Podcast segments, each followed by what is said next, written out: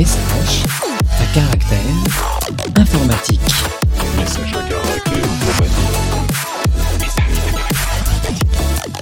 Bonjour et bienvenue dans ce nouvel épisode de Message à caractère informatique. C'est l'épisode numéro 92, la suite de l'épisode 91. Donc nous sommes toujours le 5 octobre 2023 et aujourd'hui je suis toujours accompagné de cette équipe magnifique de l'épisode spécial d'Evox, à savoir, et je vous présente dans l'ordre, Sun, Bonjour, Suntan, je, je dois me présenter Oui. Présenter Ah, bah, et pour les gens qui se feraient l'épisode en signe bonne- euh, oui, je suis, euh, je m'appelle Sun, je travaille pour Red Hat, je suis euh, senior software engineer, donc euh, ingénieur logiciel. Et je, fais le meilleur métier du monde, je développe des outils pour les développeurs. Et donc, que quoi Ah je, pendant mon temps libre, je, je co-organise le jeu de Paris et euh, je fais aussi de la bière dans ma cuisine. Seb, Je m'appelle Seb, je suis développeur advocate chez Ivan qui fait des services managés autour de la data, l'infrastructure de data. Donc moi, euh, bah, moi aussi, le plus beau métier du monde, hein, je, je rends les développeurs heureux. Euh, à côté de ça, je m'occupe de, de mes cinq chats. Je j'aide euh, Horatio qui va se présenter bientôt, bientôt à, à organiser le camping des speakers. Et euh, je suis aussi co-organisateur de euh, Riviera Dev. Donc voilà. Bon, bah, moi, c'est Horace González, espagnol perdu en Bretagne depuis plus de 20 ans déjà. Et moi, je suis responsable de la team DevRel, Developer Relations, chez OBS Cloud. Et aussi, bah, j'organise les, les groupes de développeurs de Finistère, le Finistère. Je co-organise avec Sevi et d'autres personnes comme Aurélie Vage, bah, les campings de speakers. Et je fais plein de trucs autour de ça. Je ne brasse pas de la bière dans ma cuisine, ça, je suis un peu trop vieux pour ça. Mais surtout que la il me- consommation bretonne de bière te permet pas de faire dans une cuisine, il faut des cuves. Et je m'occupe de mon chat, de cancel, mais j'ai trois gosses pour compenser. Donc, ça, à niveau J'ai les enfants ça, mais, c'est- mais ouais, ouais. Donc, pour ceux qui n'auraient pas suivi, nous sommes dans l'épisode spécial d'Evox, donc on est en verse. Donc, euh, la réalité, c'est qu'on est les uns fa- face aux autres. hein. donc, on est tous autour d'une toute petite table ronde avec euh, peut-être un apéro euh, hors caméra. Je ne sais pas. Peut-être un apéro hors caméra. Et donc, autant l'épisode de la semaine dernière a beaucoup parlé d'éléments, de Devox, etc. Autant là, on est sur un épisode de news. Donc, on va essayer d'être euh, on fire. euh, hein. En plus, le poulet est en train de cuire et ça sent déjà Ça sent délicieusement bon. super bon. Bref, euh, messieurs, premier sujet, Rust pour IntelliJ devient payant. Alors, c'est pas moi qui ai mis cette news-là, donc c'est celui qui l'a fait pouvait se dénoncer. C'est moi qui l'ai mis, mais euh, à part ce que dit le titre, j'avoue que je vais pas aller voir très, très loin. Mais j'imagine que donc le support Rust d'IntelliJ va faire partie de IntelliJ Ultimate. C'est pas ça intelligent, c'est comme d'habitude, Jet- JetBrains font a un une idée euh, différente pour chacun de leurs Ah, langages. c'est Rust c'est Rover. Rust Rover. Ah, Rust Rover, ah oui, je vois. C'est comme. Ah ouais. euh, ça serait plus simple d'appeler à tous les IDE avec le même nom, mais non, ils ont cherché un nom différent. Comme ça, tu dois savoir que WebStorm, c'est pour PHP, Ok. IntelliJ, pour Java, et Rust Rover, Est-ce que la news, c'est que ça devient payant ou que c'est nouveau? Non, ça de, eh, sí. La news, c'est que il y a un nouveau idée qui arrive, qui est spécifiquement dédié à Rust, avec une preview gratuite. Et bien entendu, l'idée, comme tous les autres idées de JetBrains, il y aura une community, mais il y aura surtout l'équivalent de l'Ultimate. Et jusqu'à maintenant, parce que j'avoue, je suis pas trop dans le monde de Rust, mais jusqu'à maintenant, les développeurs Rust, ils utilisent quoi pour développer en Il y avait un support WebStorm, qu'a priori la question que se pose actuellement, c'est s'il va être déprécié ou pas.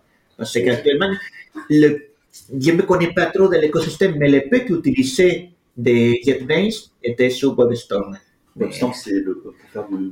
C'est le, le côté PHP historique de... JavaScript surtout, avec un très très bon support JavaScript dans WebStorm. Historiquement, c'était PHP, ils ont amélioré beaucoup JavaScript, c'est l'application web.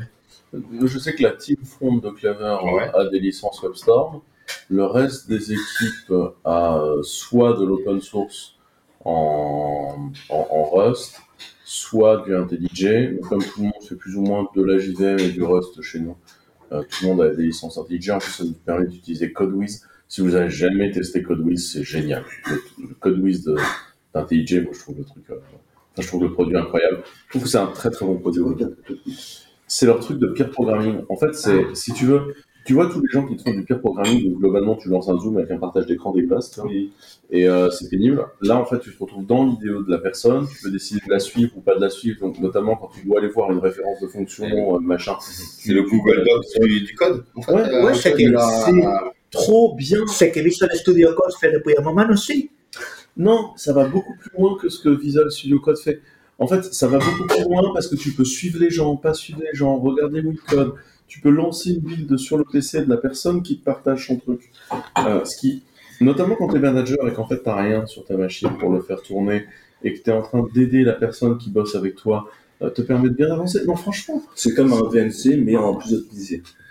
ah non, c'est vraiment un gros outil. Enfin, franchement, c'est Ok. c'est top. Ouais, ouais, Chez, chez- chez Clever, le- l'outillage autour d'IntelliJ, enfin nous on est des- on on paye les licences, hein, euh, voilà, et on est des assez gros fans de l'outillage autour. Enfin, on est une boîte remote, donc euh, tu vois, des gens qui codent en, en remote, euh, on le fait souvent, et franchement, c'est- un super outil. Si vous avez jamais utilisé CodeWiz, moi je recommande le truc.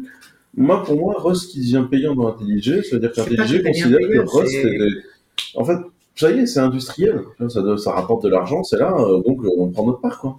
Pour moi, c'est ça l'histoire. Et un truc sympa à se rappeler avec IntelliJ, c'est qu'une fois que tu as une licence Ultimate de IntelliJ, tu n'as pas besoin de te prendre une autre licence pour WebStorm, tu peux installer le module qui manque en IntelliJ pour faire l'équivalent de WebStorm. ouais. En fait, euh, Rust Rover, ça va juste être une licence pas chère, mais dans l'absolu, si tu as tout dans IntelliJ Ultimate, tu fais tout dans IntelliJ Ok, ouais, Ultimate. ouais, d'accord. Mais, mais nous, par exemple, tu vois, chez nous, les, les développeurs back, pour finir, ont un Ultimate, mais les fronts, euh, ils ont un WebStorm. Il y, a, il y a une vraie différence de prix. Ouais, ouais, ouais, La, la partie économie financière chez nous euh, travaille les sujets. Mais en tout cas, c'est des bons outils. Donc pour moi, c'est ça que ça signifie. Euh, le lien suivant, je, je me demande jusqu'à quel point c'est pas moi qui l'ai mis. Euh, c'est un lien euh, sur Damgit. En fait, j'ai trouvé que c'était pas mal. Damgit, c'est euh, une série de ah merde, j'ai fait une connerie dans Git. Oui, je le connais. Ouais, ouais. comment je la règle? Ouais. Et je pense que ça peut sauver le cul de pas mal de gens facilement. Ah, ouais. Moi, moi, je le connaissais, c'était Oshit, mais ils ont, ils ont dû le remplacer par Dangit, non C'est c'est juste doc en fait. C'est juste genre, j'ai- oublié de committer un truc, j'ai machin, Ouais, ouais, etc. T'inquiète, comment je fais Ouais, ouais. Et, et voilà, c'est Ouais, de elles sont super bien, ces séries, ouais, ouais, ouais, ouais. Et, mais ils ont changé politiquement correct, ça je suis presque sûr que ça s'appelait Oh Shit et, euh, et, Ah, et possible. ouais, ouais. Mais c'est euh, l'argent, euh, le politiquement correct, euh, tout ça. Et tant qu'on est sur Git, je vous propose un deuxième lien, qui est un lien sur un truc qui s'appelle Bitmoji, qui est euh, une proposition de standardisation euh, des, euh, des, des emojis à utiliser dans vos messages de commit Git pour euh, signifier des choses. Euh, voilà. Je vous rappelle, moi j'ai travaillé avec Philippe J'allais Charrière. dire, j'allais dire ces trucs après. ça, c'est Au- Mais autant j'adore mettre des commits, autant, honnêtement, ça me fait peur. De voir des souvenirs qu'il faut mettre rouge à lèvres pour indiquer que tu as mis à jour les- l'interface utilisateur. Ou... En plus, s'il y a truc qui me plaît des emojis, c'est un peu le côté créatif. Le fait qu'il soit codifié à ce point, ouais, quoi, c'est honnêtement, ça me, ça me fait perdre tout l'intérêt. Alors, moi, Il je y a suis les pas emojis pour de- le prendre comme une codification, moi je suis pour le prendre comme une source d'inspiration. Ah, bon, d'accord. Rotating Light Fix Compiler. Ok. Mais tu veux dire qu'ils vont, ils vont, ils vont, ils vont créer. euh, L'objectif, c'est de créer quand même des nouveaux emojis. Non, Ah, non, c'est des les emojis significations standards pour chaque emoji. Si, ton, si tu as modifié l'interface euh, utilisateur avec ces commits, tu les mets les petits rouges à lèvres. Ok Moi, je demande à ChatGPT, euh, moi, j'ai besoin de faire des emojis. Je sais jamais comment trouver les bons emojis pour euh, ce que je veux exprimer, donc je suis. Ah, il y a même un emoji pour les codes qui dit écrit Carrière de bourré. Bon, c'est bien. Ah, ça c'est bien. Mais c'est quoi Il faut que je pense à le mettre C'est en sortie bien. automatique. Toujours avec modération. Oui, mais moi je ne bois jamais de bière. Mais justement, toi, tu voudrais peut-être mettre un verre de. Non, il faut mettre de bière selon cette spécification. C'est ça que j'aime pas trop. Voilà. Oh là là. le panneau attention enfant qui traverse. C'est improve user experience. Ouais, pourquoi pas Moi, ce- que j'aime dans le concept des emojis, c'est réussir à importer directement dans le langage des fois des concepts entiers. Et je trouve ça très intéressant. C'est c'est Mhm. comme, le hashtag sur Twitter a permis de transformer des fois des noms communs en concepts. Tu vois, tu rajoutes un, un, un dièse devant et bam, ça devient un concept. Et, je trouve que c'est assez intéressant parce que ça existe. Et euh, ouais, mais c'est marrant. Moi, je trouve que c'est c'est juste, que ça rend plus fort. Et c'est qui qui a fait ça c'est quelqu'un avec euh, enfin, une fille de- Ah, Carlos Costa. Un certain Carlos Costa, avec et t'as vu, il a le. Quand tu vois son nom, ça clignote. Il a le. Comment ça s'appelle le qui clignote Link. Il a le bling sur son nom. Ah, il y a certaines personnes qui... Ah. Ça, c'est- est-ce que Philippe Chai a Non, c'est ça qui est en train de regarder de la liste des contributeurs. Philippe, tu Oui. connais ton nouveau projet? De toi. Euh, donc euh, voilà, Donc, euh, Philippe s'est fait taguer, genre euh, maintenant, moi c'est les emojis. Euh, je vous propose également un autre lien, euh, c'est un nouveau projet de démo qu'on a sorti chez Clever, c'est du .NET. Et euh, du coup chez Clever on a un vieux support .NET et du coup euh, ça fait longtemps qu'on l'a. On a sorti des nouveaux projets de démo sur .NET et donc on a on continue à improver l'expérience .NET de. Mais c'est Ok. du, euh, c'est du C Sharp. euh, c'est du C Sharp. ouais. Ça me rappelle C'est quelque du chose C. Sharp, l'autre, Ah ben, moi, je fais pas de C Sharp. euh, Pourquoi tu fais pas de C Sharp moi, je suis un, je suis un développeur Java, donc euh, I don't C Sharp. je porte Linux. Attends, attends, Quelque attends. j'ai complètement. Tu l'as. Non, vas-y. T'as des lunettes. Why Java Developers? Why, why does Java developer wear glasses? Because I don't C Sharp. Je fais pas le. Mais, mais .NET, euh, du coup, j'en ai parlé cette semaine. Parce que moi, quand je, je travaille aux Pays-Bas, euh, .NET, C Sharp, c'était assez présent dans notre milieu euh, de l'IT. Euh, et à l'époque, le tooling était déjà impressionnant, hein, le Visual Studio, pas Visual Studio Ouais, parce qu'ils mais ont utilisé tout ce qu'ils avaient avant avec euh, pour C++. et, et après, ça date pas dans ma bulle, mais je me demandais en France, est-ce que c'est est-ce que c'est encore beaucoup utilisé, euh, le .NET et le C Sharp euh? Ouais, moi j'ai un pote qui, qui, qui fait vachement de ouais. de .NET C Sharp. ouais. Non, moi, je- je me rappelle mon pote, on, on travaillait sur un projet, moi je faisais du flex, le front, et lui il faisait le backend en, en .NET. Et il se moquait tellement de moi, euh, parce que lui il avait un tooling tellement parfait et tout, c'est vrai à l'époque. Euh, euh, tant qu'on parle de tooling, euh, je ne sais pas si vous avez vu, il y a une nouvelle version de VS Code, ça, date de quelques semaines, ça c'est un lien qui a été mis au frigo à un moment. Euh, c'est une version de VS Code qui a intro- introduit une espèce de fonctionnalité à la ngrok qui permet en fait d'ouvrir des ports et de les exposer sur Internet, etc. J'ai trouvé que c'était un peu chelou dans le monde du sécu, même si intéressant d'un point de vue développeur. Je sais pas si vous avez vu, donc du coup, est-ce que votre VS Code prend la main sur le network? Je sais pas si vous avez vu cette news. Ouais. Il le faisait pas déjà avant. euh, Et euh, tu sais, en fait, quand tu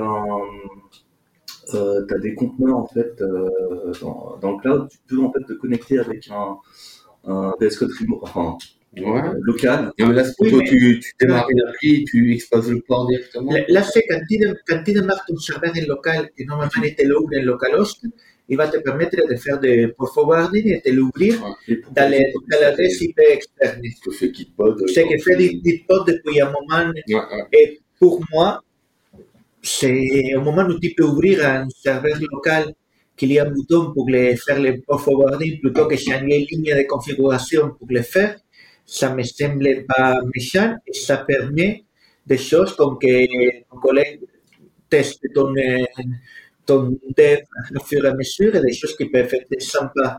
Ouais, c'est- après, ça- moi j'imagine tous les RSSI d'entreprise qui sont en train de vriller. Euh, Ouais, moi, je vais surtout des tutos de, de Ça, junior. Mais euh, dans ce cas-là, c'est, il n'y a rien qui soit permis de faire là que tu ne peux pas faire avec un simple ligne de commande. C'est- Il te fait rien de spécial là. C'est de la configuration. Il prend un bouton de la configuration. Ton, euh, C'est vrai. Ton Python-m HTTP serveur, il suffit de le binder sur la, un sur zéro, non, mais même pas ton ISS, c'est soit il le binde sur localhost, soit il le binde sur 0000. Non, c'est pas ça, c'est Si. là, avec, enfin, pour moi, ngrod, imagine que tu es dans un réseau euh, interne, Un, un tu un- peux quand même l'exposer. Non, non, non, non, non. Ce qui fait Visual Studio Code pour le moment, c'est que tu as ressources locales, tu vas pouvoir les, les servir. Pour moi, ils n'arrivent pas au point de je vais te chercher. Parce que si c'est ngrod, euh, Un futur plugin de Azure DevOps. C'est- Tout ça, c'est les outils Microsoft. hein. D'ailleurs, est-ce qu'il n'y a pas eu une. Dans, dans la, dans la keynote de chez euh, Oracle, là, à Devox, il n'y a pas eu une- un sujet sur Oracle Ouais. Ouais, ouais. Il y a. hum, Alors, on me l'a compté, hein, parce que je suis sorti avant. Apparemment, Oracle a annoncé euh, une série d'extensions, enfin une extension de plusieurs pour le support Java dans VS Code, parce que, se disant, le support actuel, N'existe pas, n'était pas complet, n'était pas bon, n'était pas utilisable. et c'était un- et c'est En fait- et c'est- et c'est une extension euh, En fait, fournie par Red Hat, Ouais. et on a plutôt des bons défauts. c'est- surtout que l'extension euh, Java de, de Red Hat en fait utilise Eclipse euh, sous le capot, Ouais. alors que celle de, de, d'Oracle va utiliser NetBeans. Et, et- et- mais, là, mais surtout, le plugin, c'est juste c'est le, elle est- le, la- le, langage server protocol, quoi. C'est juste une, une. Oui, tout ça. bah, voilà. Euh, bah oui, c'est ça. Euh, mais ça veut dire que le back-end, pour, qui, qui, euh, le moteur en fait derrière sera, sera différent. sera- enfin, euh, ce sera le moteur de, de NetBeans plutôt que Donc, petite pique. Mais une fois encore, on a dit quoi là, là, c'est un épisode de news. Donc, Ouais. c'est sûr. c'est quand non, mais c'est vrai, on n'a pas parlé de ça. Quentin répondait à un texto. Effectivement, que reviens un instant sur la news précédente de Visual Studio Code. Les, pour le port forwarding, il faut être logué sur GitHub et il va ouvrir un port dans un serveur que Ouais, lui le communique GitHub. et, euh, et c'est les mêmes, les mêmes interfaces de gestion d'ouverture de port qu'il a actuellement sur Git- GitHub, par exemple. Non, mais c'est ça. Hein. Mais c'est ça. Pour moi, ils sont en train de, de, de, de prendre ce marché. Et si je fais GitLab, bah, comment faire C'est mon. Bah, je pense bah, que là, GitLab va c'est. sortir une- un clone de la fonctionnalité dans deux semaines, codé à la Warmat. euh. Ouais, mais c'est, c'est, euh, c'est juste des serveurs de GitHub, je pense. Ah, Non, mais puis en plus, Git, GitLab, c'est pas des copieurs. C'est pas leur style. Ils ont jamais copié le produit de quelqu'un. Et, si, et ils ont prévu, ton remarque sur le RSSI, il dit si vous faites partie d'une organisation qui souhaite contrôler l'accès au port forwarding, ça peut se permettre aux CDNIE eh, via la configuration de Visual Studio. Ça, c'est le côté euh, Microsoft de l'opération. Voilà. Mais est-ce qu'il y a vraiment le nom ngrod dans... Non, non, non, c'est Non, pas grave. C'est pas grave, c'est forwarding. La fonctionnalité s'appelle Visual Studio Le, port le forwarding. message, le message vous avez Brock et allez mourir, euh, nous allons vous remplacer. Voilà. Mais tu sais, c'est toujours ça. Hein, tu, tu, tu, tu lances une petite fonctionnalité, les gros t'intègrent, hein, tu sais. Donc, euh, si tu as, si as refusé leur offre de rachat, en général, tu te fais bouffer. Euh, en parlant de, de, fonctionnalités, euh, c'est moi qui ai mis une, news. Il y a eu une énorme release chez Metabase, qui est la version euh, 47. Et euh, il y a beaucoup de trucs, des, exports PDF, la capacité à uploader des CSV, la capacité. Enfin, beaucoup de choses. Donc, Metabase, pour ceux qui ne connaissent pas, c'est un outil de visualisation de data, de BI en fait. C'est un peu de la BI du pauvre, c'est un peu le tableau du pauvre. Euh, Enfin, du pauvre. Tiens, c'est- euh, on n'a pas mis de timecode. Euh, et et je, je, je, oui, c'est un, un outil que je trouve très intéressant. Et nous, on l'utilise beaucoup chez Java. Et ouais, la version 47, impressionnante. Donc, si vous ne l'avez jamais testé, ça vaut le coup. vous l'utilisez pourquoi? Par curiosité? Ah, toute la BI Toute la BI, c'est vrai. Ok. Euh, ta base là-dessus, euh, machin. euh, Les gens de la finance font ça, ils font des petits dashboards, ils font des trucs. euh, Hum, hum. La gestion, euh, beaucoup de, de gestion, de SEO, c'est des cas de fraude, pas fraude, etc. sont gérés dans des dashboards. Des D'accord, bons ouais. utilisateurs de vraiment pas mal. Ouais. J'utilise un Superset, c'est pas vrai Non, Superset. c'est- Superset, c'est un concurrent euh, de Metaverse. Voilà, c'est ce qu'on Euh, utilise. C'est Apache, euh, Apache Superset. C'est bien. C'est ce qu'on utilise chez Ivan, c'est pour ça. Ouais, mais c'est les deux, pour moi, c'est les deux trucs en open source. Ok. Donc, euh, non, mais Ouais. je, vois, je vois très bien ce que c'est alors. Ok. Euh, toujours sur les releases, euh, Play Framework a réalisé la 2.9. Oh, Ça Euh, années du que j'avais fond fait de le dossier vivant, euh, d'abord, euh, ce qui est gentil. Euh, et, euh, Il y a des gens qui l'utilisent encore. et surtout, c'est la version qui fait. euh, alors, nous, on, on en voit pas mal quand même de Play Framework. euh, mais euh, il y a la version de Scala 3, donc Play Framework. Je suppose qu'il y a 2-3 successeurs parce que AK est toujours pas compatible avec Scala 3, mais euh, voilà. J'ai le droit de dire que Play Framework 1 me manque encore Mm. Après toutes ces années. Alors, Play Framework 1 a été, euh, je pense, euh, le précurseur euh, de Spring Boot, le précurseur de Quarkus. Le précurseur de plein Ouais. de choses. Et, pour ceux qui ne savent pas ce qu'était Play Framework 1, c'était un peu, euh, c'était un peu Java on Rails, en fait. Non, ouais, Euh, bah, Grails, ah, il y avait Grails. à la grande époque, j'étais contributeur. hein, de- Il y avait Grails aussi, mais, mais ça. Oui, mais c'était du Groovy. Oui. Là, tu t'écrivais du Java. Ouais. Tu t'écrivais du Java qui se faisait pré-processer par du Python. Euh, large discussion avec Guillaume Bord à l'époque. Ouais. Mais, euh, mais c'est vrai que qu'est-ce que tu étais productif en Ouais. Play Framework Moi, j'aimais Play beaucoup Framework, ça. c'était le framework de développement web que j'ai préféré dans ma carrière. Et, et, et tu dis enfin, Quarkus, ça ne cache pas du tout, hein, parce qu'il y a Stéphane Epardo qui, fait- qui est partie de l'équipe euh, Quarkus qui a pas. Ah bah oui, oui, oui. Et il le dit très clairement, la partie Hibernate Panache, euh, Active Record, euh, des bons il s'est clairement inspiré de, Mais- de, de Play. Quoi. Mais Zen, Zengularity, puis Faber Novel Technology, en fait, tout ça, ils ont vendu Play Framework à Lightpen, qui à l'époque s'appelait. Euh, comment ça s'appelait déjà Avant Lightbed, oui, oui, je me rappelle.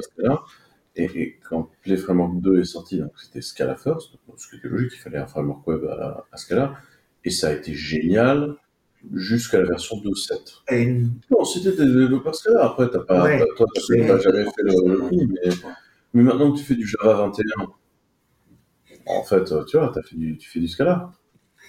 On fait de l'immutable, t'as du pattern matching, euh, t'as as des maps sur les collections, euh, tu vois. La- L'histoire, c'est qu'en fait, à la fin, parce qu'à la on a gagné. euh, tiens. euh, l'histoire racontera que la fin de Scala a servi à quelque chose, oui. Bon, ça, ça fait beaucoup de choses. Euh, je te que ça fait tous les jours tourner la plupart des banques, Fortnite euh, et compagnie. Hein. Tout ça, ça tourne en Scala. Hein. Il y a beaucoup, beaucoup de choses qui tournent en Scala. Après, aujourd'hui, c'est moins hype, parce que la communauté n'est pas très bien gérée, parce que, parce que aussi parce que euh, entre, euh, entre Scala 2 et Scala 3, il y a un peu un effet Python 2, de Python 3. Hmm. Euh, donc, euh, il y, a- il y a eu beaucoup d'ambition dans Scala 3 qui, qui cassaient des trucs et ça a foutu un peu la merde. Un jour, les langages apprendront que ce type de choses, en général, c'est pas mal. Les langages et les frameworks, on revient à Play, qui nous a fait, nous a fait une Angular, quoi, entre Play 1 et Play 2, quoi. Ah bah entre Play 1 et Play 2, enfin, c'était réécrit ton code quoi. Euh, voilà. Euh, Après, euh, après il y aura toujours des gens qui veulent faire des breaking change en regardant le nom et la communauté. J'ai toujours pensé que c'était des idées de merde, mais voilà. Python prouve que ça marche pas, ouais. Ouais, Python, tout le monde a prouvé que dire aux gens réécrire la totalité de ton code, en fait, c'est créer une nouvelle branche technologique et ça fout une merde apocalyptique. Il y a toujours des gens hein, qui maintiennent Play 1. Toujours des gens en Play 1 et il y a toujours des gens qui maintiennent Play 1. C'est pas un fork, euh, en fait, la communauté a repris, euh, les boîtes qui étaient derrière Play ont lâché euh, le management et c'est la communauté qui a repris. Parce qu'en fait, il y a des gens, leur business tient sur Play 1, en fait. Enfin, tu vois, quand t'as, t'as des milliers de lignes de code et tout ton business qui tient en Play 1, qu'est-ce que tu veux faire Tu t'es en Play 1, quoi. Toujours des communautés autour des vieilles. euh, Play 1 marche avec euh, Java 21. Probablement, parce qu'il n'y a aucune raison pour que ça marche pas. Oui. Après, euh, tu vois, euh, mais enfin, tu sais très bien comment c'est. euh, Le business de l'open source aussi, c'est le marketing qui va autour. hein, Tu tu- tu t'injectes de l'argent dans le marketing, etc. Je, me souviens très bien, hein, quand on a fait les démarrages du JavaScript server-side, Node a un moment eu l'argent de Google. Parce que Google avait envie de prouver que V8 était meilleur. Et tout le monde s'est fait rouler dessus. Si tu veux faire contre des millions de dollars. Euh, enfin, la communauté open source, c'est pas juste les bisounours, c'est euh, le meilleur gagnera. Hein, euh, enfin, sinon, il n'y aurait pas autant de grosses nouveaux technologiques euh, utilisées par tout le monde. Hein, euh, enfin, tu vois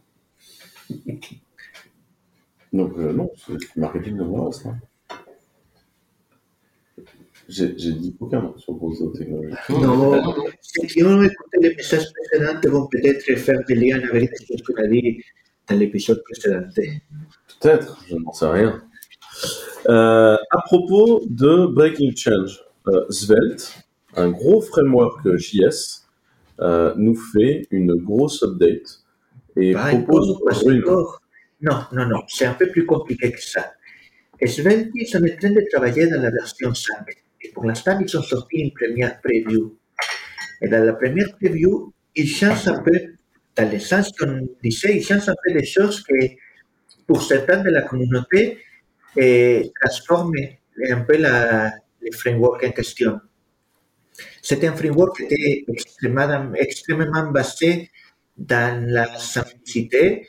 Et donc, il avait une façon de définir les propriétés réactives, une façon de définir les stores auxquels pouvaient se souscrire pour les changements d'état. Et là, ils ont décidé qu'il y a une nouvelle syntaxe qui arrive avec Svelte 5, basée sur l'idée de quelque chose qui s'appelle Rune, et derrière, c'est des passages de comme il y a dans d'autres frameworks JavaScript depuis Knockout en 2010-2011.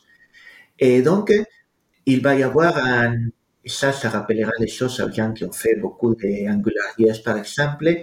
Il y aura des dollars, euh, dollars ci, dollars ça, euh, pour créer des, pour créer ces signaux-là, pour créer ces runes qui permet de communiquer autrement avec les stores. Le problème, c'est que pour l'instant, on n'a qu'un article de blog et une preview technique qui nous dit c'est super, ça va marcher très bien, ça va être plus simple. Donc là où avant tu disais let count égale à 0, là tu dis let count égale à dollar state 0. Donc tout le monde voit, bah, je verrai plus simple la ligne précédente, mais eh, tu pourras utiliser la même syntaxe côté point svelte que côté JavaScript et on ne sait pas où est-ce que ça va arriver, qu'est-ce que ça va donner, mais quelque part, c'est pas très étonnant. Svelte 5 n'est pas encore là, c'est pas pour demain, ni pour le mois prochain, ni pour dans deux mois. La seule chose qu'on sait, c'est qu'il va y avoir des, des changements. Mais vu comme le projet a évolué en gardant une communauté très fidèle et tout depuis, depuis quelques années, je pense qu'ils vont réussir à le faire sans casser trop la, la façon de faire en accompagnant. Pour moi, ça ne sera pas un breaking change. Au moins, c'est ça que j'espère. Non, je trouve que c'est intéressant de voir euh, évoluer euh, la totalité des frameworks JS parce que tu vois, ça fait 10 ans qu'on peut ressortir la même vanne euh, sur les frameworks JS, Ouais. on fait tout toutes les 4 minutes, donc euh, c'est bien. Et puis écoute, au moins euh, c'est créatif comme environnement. Ouais, ouais. Il y a de la créativité, moi je trouve ça bien. Ouais, mais on pensait que ça allait. se- Enfin, moi, je pensais que ça allait se décanter à un moment donné. Mais apparemment. Non, mais deux développeurs JavaScript dans la même pièce et finissent avec trois frameworks, quoi. Tu connais la blague hein, sur euh, les partis politiques. Tu mets, euh, tu mets, un, tu mets deux trotskistes dans une salle, tu as une tendance, tu mets trois trotskistes, c'est une scission. C'était la blague politique du jour. Euh, je vous propose ensuite une news qui va dans la droite ligne. C'est euh, des nouvelles de cerveau. Euh, donc, pour ceux qui ne le savent pas, il y a très longtemps, si Rust est né, c'est parce qu'en fait Mozilla a, eu du pognon de Samsung pour faire un moteur de rendu vraiment parallèle. Donc là, ils sont on va peut-être ne pas refaire tout en, en C++, parce qu'en fait, c'était juste après Electrolysis. Donc Electrolysis, pour ceux qui ne savent pas, c'est le moment où on a séparé les, les, threads de rendu, les différents onglets d'un Firefox dans des, dans des threads différents.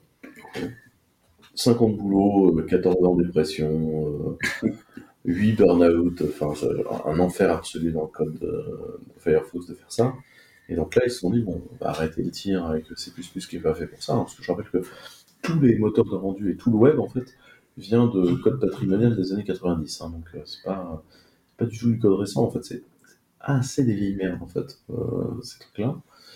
Et donc, euh, à l'époque, euh, si Rust est né, c'est parce que euh, Samsung voulait un moteur réellement parallèle.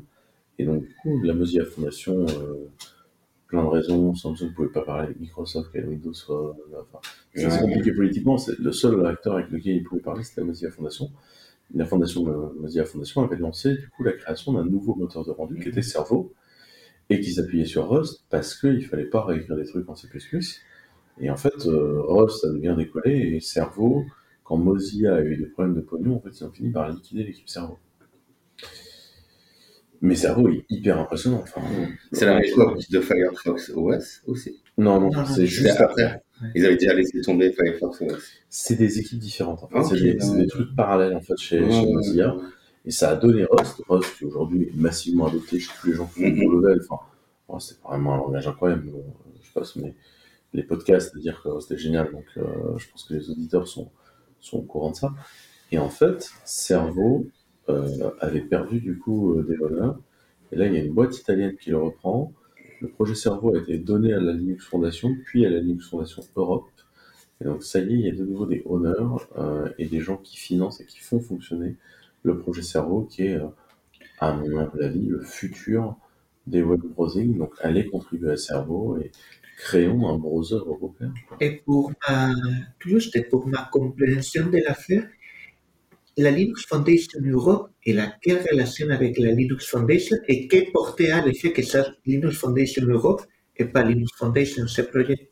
Alors, j'ai précisément fait un- une demande à mes équipes euh, légales et au cloud diplomate de Clever pouvez me démêler cette histoire parce que j'y comprends que Ben ouais.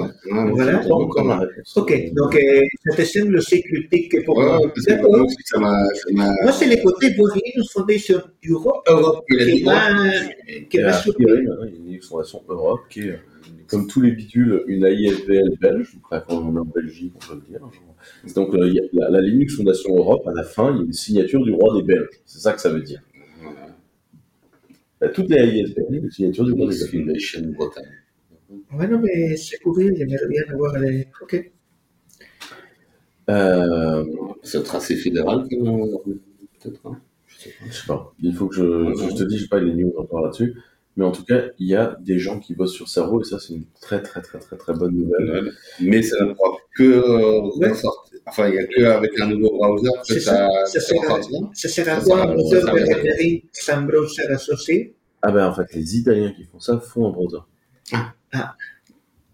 Bravo. Moi, je, euh, tu vois, je, je- félicitations. Bravo, Simon. Ne, ne fais pas de blague Brendan Eich. euh. Trop, trop politique, trop politique. Et tant qu'on parle de Rust et de formation, je- j'en profite pour larguer l'info que Clever Cloud a maintenant un compte Twitch et que Oh. dessus on fait des cours de, de Rust en fait. Oh, avec notre ami ouais, Akanoa. exactement. Qui est un, qui est un vrai soi que, que, que Oracle C'était un de mes élèves euh, qui venait de découvrir après moi une école d'ingénieur. Et, une et, blague, je peux vous raconter le recrutement d'Akanoa.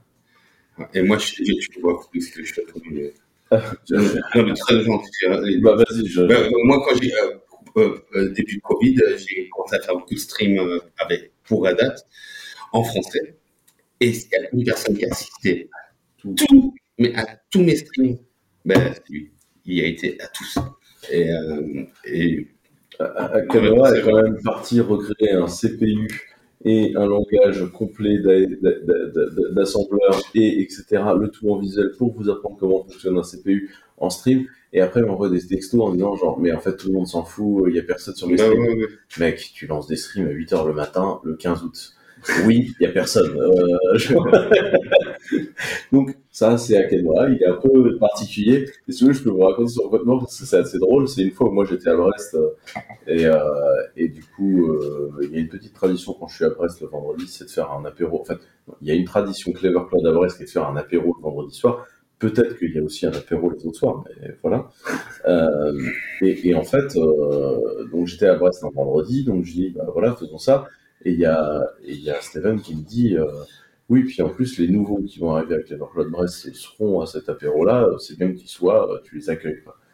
Et dans la, et dans la journée, en fait, j'envoie le profil Twitter d'Akanoa en DM à Steven en lui disant, euh, donc Steven, pour ceux qui savent pas, c'est le CTO de lui, il a l'air intéressant, euh, enfin, pourquoi est-ce qu'on le recrutait pas En fait, euh, apparemment, il est à Brest, on pourrait lui proposer de passer ce soir, etc. Et J'ai eu une réponse par texto un peu déceptive de, de Steven disant en fait, il sera là ce soir, il commence chez nous lundi. Euh, c'est toi qui as signé son contrat de travail. pas, euh, pas Canoa, il Tony. c'est ça. J'étais ah, c'est lui, bah, euh, fuck, hein.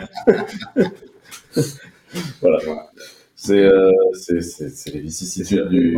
Et on dirait que la première fois que je l'ai rencontré, euh, c'était à une conf et, euh, et, euh, et, euh, euh, il avait l'air de me connaître et puis finalement il a dit Ah, mais c'est- je suis à Canoa. Et là j'ai fait la connexion. Ah, mais c'est toi Un fidèle du camping, hein, aussi. Voilà. Allez, bisous, on se fait un bisou, de- on en profite. hein.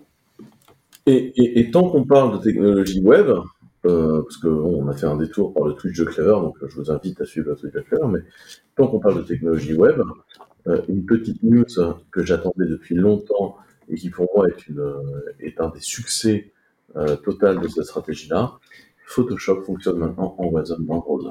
Ah ouais. C'est une vraie news. ça. Ouais, c'est Ouais, vrai. Ça marchait déjà depuis un moment. C'était une des preuves de concept de que c'était surtout des anciennes versions. C'était la preuve de concept que WebAssembly Ah oui, permettait de faire ça. Ah Et maintenant, ils ont, euh, voilà, ils ont décidé de mettre la version actuelle par une vieille version. Il sera encore mieux avec ça, bon, du coup. Ah, t'aimes bien lire les différentes news, non Mais ça marche, ils sont bien. Ça, ça, hein. Je n'ai pas, ça dira que je n'ai pas un compte Photoshop activé. Non, mais c'est, ça marche. Je veux dire, j'ai vu des gens s'en servir, c'est Ouais, ouais. Ce qui prouve que, euh, que WebAssembly, bah, en fait, euh, ça marche. Ah, mais là, on est complètement d'accord, tu vois. Hum, hum. Et moi, WebAssembly, j'ai toujours cru à ce truc. D'ailleurs, on a construit le Function as a Service de Clever, qui, si vous le demandez gentiment, euh, on peut vous filer une technician preview euh, dessus. Ouais, ouais. C'est du WebAssembly, donc on, on boot le, le, le WebAssembly, enfin le, le Function as a Service de Clever, on, on crée une machine virtuelle par instance de fonction. Et parce qu'en fait, les machines virtuelles, c'est hyper rapide, c'est juste les gens qui ne savaient pas. Mais, euh, mais en fait, c'est hyper rapide ce truc, donc c'est génial. Et euh, WebAssembly, enfin, à mon humble avis, c'est un des trucs les mieux qui a été créé ces dernières années, et je trouve que c'est hyper intéressant comme technologie. Non, mais il y a, Et, il y a des euh, boîtes comme. Fermion qui, euh, qui, qui font ça. hein. Ils font du serverless AI, où ils ont des modèles et tout. Et, Et tous les, et tous les évolutions, toutes les standardisations qui arrivent à WASI, c'est-à-dire à, à la fonctionnalité pour faire des lectures et écritures système depuis WebAssembly et aux, aux interface types, c'est-à-dire à ce qui permet de WebAssembly de communiquer avec d'autres programmes, Ah. vont faciliter l'utilisation énormément. Voilà. Ce qui manque un peu à WebAssembly de ce que j'ai lu de quelqu'un, enfin, un- un- quelqu'un qui disait, pour l'instant, c'est que des pros. Enfin, c'est que des boîtes. Il n'y a encore aucune. Non, non, il y a, il y a plein de petites boîtes qui se... Oui, mais il n'y a pas une spec, euh, pas une gouvernance un Si, si, si. Ah, si, si. Ah, si, si, c'est très bien structuré. WebAssembly, c'était un de ces projets qu'avant que la version 1.0, la version 1.0 est sortie, tous les navigateurs, Ah.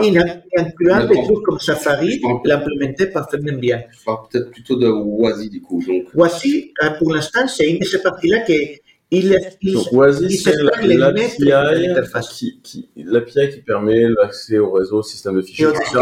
C'est un peu le, c'est- un peu quand on, quand on peut définir les choses, euh, et c'est le moment où le nom de la norme euh, m'échappe dans les operating systems. Non, pas POSIX. POSIX, voilà. C'est un peu le POSIX, l'operating system version WebAssembly. C'est justement donner des primitives POSIX à WebAssembly. ah oui, Et là, eh, ça commence, et selon me raconté dans le talk, eh, justement, que tu as raconté dans l'épisode précédent, que tu n'avais pas vu en entier, eh, la idée, c'est de Il faire a- amener le un doc, il a pas standard. vu du tout, en fait. Si, si, si, la vidéo. Eh, ils sont entrés à un standard. Et il y a maintenant des primitives en WebAssembly pour les garbage collectors, un petit test, c'est top, c'est bon. sauf que là, ça, ça atteint aussi des évolutions. Pour l'instant, ça fait que les langages qui ont un garbage collector doivent créer des WebAssembly un peu plus complexes, mais ça marche déjà pour plein de langages comme Go, par exemple. Mais l'objectif, c'est que des langages que les primitifs soient plus larges pour permettre des langages comme Java de compiler vers WebAssembly d'une façon plus simple qu'aujourd'hui. Mais peut-être que WebAssembly va finir par faire le truc dont on parlait l'épisode précédent, qui est la fameuse machine virtuelle d'exécution universelle. Pour moi, c'est, Ah. pour moi, c'est ça. Pour moi, c'est carrément ça. C'est pour ça que je te disais que Kubernetes ou pas Kubernetes, pour moi, c'est pas le problème. Je n'ai aucun problème avec Kubernetes. Je l'ai avec Docker. Mais, mais oui, mais parce que c'est un, un management dégueulasse. Mais après, je- encore une fois, moi, j'aime, j'aime qu'on reste à un niveau d'abstraction très élevé et qu'on descende le plus tard possible. Mais ça, ça restera mon avis euh, dans, dans, dans le truc parce que, parce que pour moi, l'informatique restera toujours une opposition entre it works et j'ai expliqué à la machine comment ça devrait fonctionner. Et tu vois, cette opposition fondamentale entre les deux, pour moi, elle est, elle est, elle est, elle est importante et pour moi, c'est ça le- l'enjeu. En tout cas, on est d'accord que WebAssembly est en train de changer les choses à grande vitesse. Donc voilà, on pouvait jouer à Quake en WebAssembly, mais maintenant, Ou à Doom aussi. Ou à Doom, mais maintenant, on peut également retoucher les photos et supprimer les bourrelets euh, de vos photos de vacances. C'est donc euh, un succès. Et pour entrer dans le thème, bien entendu, avec un assistant d'intelligence artificielle, ce nouveau Photoshop a le bouton Generate intégré. Tout à fait. Euh, sujet suivant. Ça, c'est un petit lien que je, que je vous propose. C'est une découverte que j'ai trouvée absolument géniale. Open Core Legacy Patcher. C'est des gens qui sont été écrire des bouts de script dans tous les sens et des bouts de soft pour permettre aux vieux Mac qui n'ont pas le droit aux dernières mises à jour de chez Apple, au AirPlay dernière génération, aux, aux drivers d'écran, etc., d'avoir les mises à jour. Donc c'est ça, c'est de l'écologie numérique en vrai. Ça, c'est de la durée de vie du matériel. Ça, c'est beau. Et a priori, ça marche du feu de Dieu. Moi, j'ai un vieil iMac qu'il faut que je patch euh, là et voilà. Est-ce que est-ce que c'est euh, est-ce que tu installerais pas plutôt Linux dans, sur, les, sur tes vieux Mac euh? Alors moi, oui, mais parfois les gens à qui il faut que je laisse le vieux Mac, non. Mais je trouve que c'est très drôle euh, et je pense que ce projet peut rendre service à de nombreuses personnes. Donc, donc voilà, c'était mon, c'était mon conseil euh, durabilité euh, de la, de la journée. Le premier qui réagit, c'est horrible. Est-ce que vous avez fait un tweet euh, disant qu'on enregistrait Non, non, sur la news que tu viens de dire sur, Ah. sur le truc de Mac, et je vois le premier qui réagit, c'est Henri Gomel. Salut Henri. Euh, les, les- les algorithmes de compression sont concurrencés par l'IA. Oui, et là, l'histoire est bien curieuse. Les algorithmes de compression, surtout les algorithmes sans perte, c'est-à-dire type euh, PNG pour une image, on sait depuis longtemps qu'ils se basent sur l'idée de, bon, bah, on va compresser les- l'information sans ajouter aucune perte. Donc, on va surtout essayer de voir comment on peut dire prévoir des choses qui vont se passer dans l'image. Et si on les prévoit et les choses sont comme prévues, on n'a pas besoin de... Si à partir du même début, on peut prévoir les X bytes suivants, on n'a pas besoin de les mettre.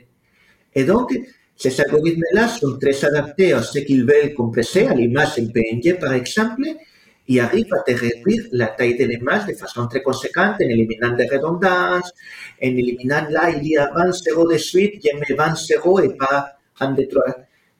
Et ces algorithmes-là, il y a des chercheurs qui se sont dit, mais tiens, ça marche un un modèle d'intelligence artificielle qui, en base à un prompt, il essaye de prévoir la sortie statistiquement la plus probable. Parce que le modèle d'intelligence artificielle, le LLM aujourd'hui, c'est pas, c'est basiquement prévoir de façon statistique quelle est la réponse qui te convient. Donc, c'est le même type de fonctionnement. Conclusion, ils ont pris des images, des images brutes, des grandes images ou des audios, de la musique, ils les ont données à un LLM pour essayer de calculer une version compressée. Et effectivement, bah, dans quelques essais, LLM a, en la même qualité, a fait une compression sans perte, plus réduite, ou même beaucoup plus réduite que, que certains algorithmes très utilisés. Après, ça reste à voir quelle optimisation de l'algorithme PNG, parce qu'il y a plein de niveaux d'optimisation non vérifiés. Et y plein de choses qui ne sont pas très claires dans l'article, mais les liens méritent d'être lus. Mais c'est surtout l'idée de, tiens, et à la base, si tu mets intelligence artificielle non seulement comme intelligence, mais comme un moteur pour faire des prédictions, il y a des applications qu'on n'avait pas pensées qui peuvent apparaître. Ouais. Pour, pour moi, c'est assez logique parce qu'en fait, déjà, dans le langage humain, le, le- le langage humain transfère 12 kilobits d'informations à la, à la minute hein, dans la discussion. C'est assez dégueulasse, hein, le le langage humain comme transfert. Et c'est vrai que pour à peu près tous les langages, il n'y a pas tellement de langages plus rapides que les autres. Les gens avaient fait des recherches là-dessus. Et euh, déjà, en fait, pour ça, on utilise des modèles de fait. C'est ce qui explique les dialectes par, euh, par euh, profession, en fait. Qu'en fait, quand on se parle, nous, d'informatique, en fait, on compresse. Eh Parce oui. qu'en fait, quand on donne un terme, euh, c'est déjà un terme compressé, en fait.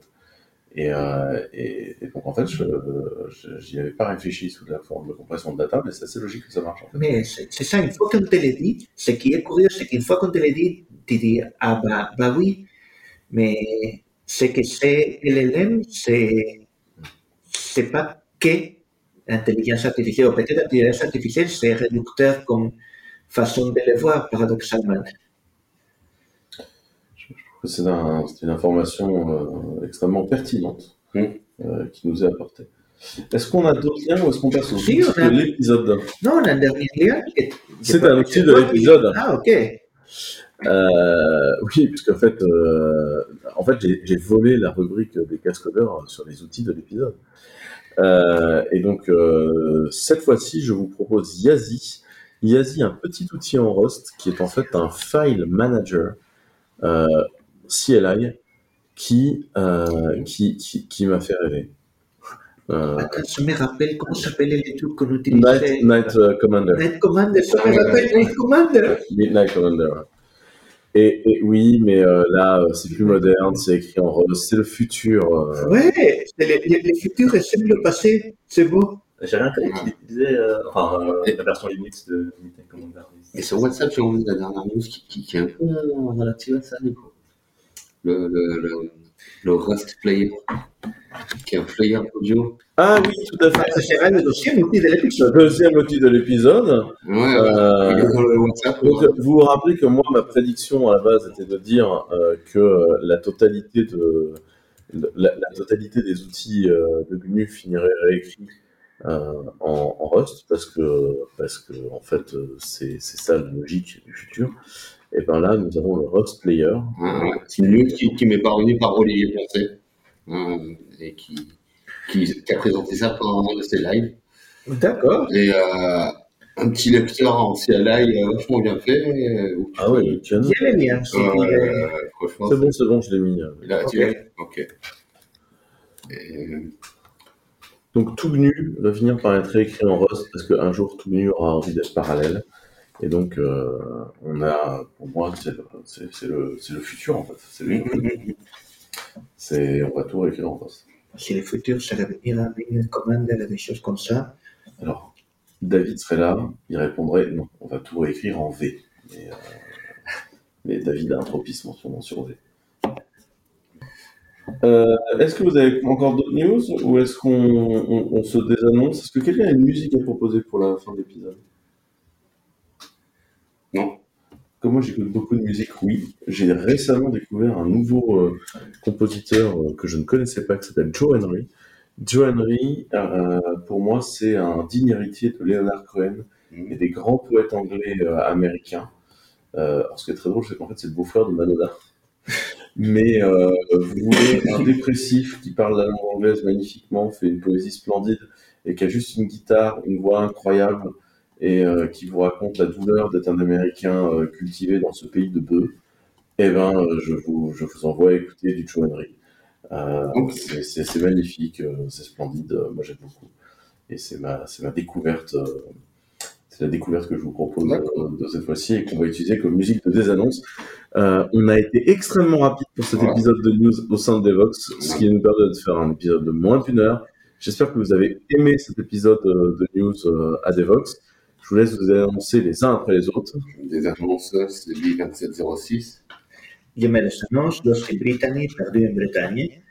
je me désannonce underscore underscore Sunix underscore. Et donc toujours WXZCE pour vous servir. Merci beaucoup de nous avoir écoutés jusqu'ici. N'hésitez pas à nous faire des feedbacks sur cet épisode. J'espère que ça vous a plu. Et merci et à très vite. Bisous. Bisous, ciao, ciao. Ciao. No one you can name is just that one thing they have shown. While you lean into shadow and I